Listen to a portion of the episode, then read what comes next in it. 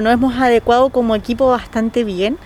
En eso, orgullosa del equipo hoy día que tenemos, porque efectivamente eh, hoy día las personas de tratamiento no se podían quedar sin sus tratamientos en sí. Sabes que trabajamos con personas que rehabilitamos en adicciones y un trabajo desde el área de la salud mental.